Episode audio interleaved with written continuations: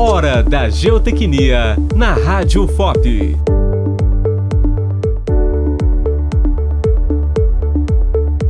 Estabilização com concreto projetado para taludes naturais. aplicação de concreto projetado para taludes naturais é um revestimento que fornece determinado grau de estabilidade para o solo. O objetivo é proteger ou recuperar determinada área, passando maior segurança para estruturas e atividades ao redor. Com método de engenharia geotécnica, a aplicação do concreto projetado para taludes possui diversas vantagens, como rapidez na aplicação, menor tempo de execução, ideal para casos emergenciais, maior cobertura de superfície, menor custo de aplicação, não necessita da utilização de formas, fixa o talude na posição desejada, excelente durabilidade para locais com menores exigências. A aplicação do concreto projetado para taludes não é recomendada para locais com grandes exigências estruturais, pois se trata de um recurso para revestimento e que possui menor capacidade estrutural. Todavia, a realização de uma aplicação de concreto projetado para taludes pode trazer inúmeros benefícios para diversas situações.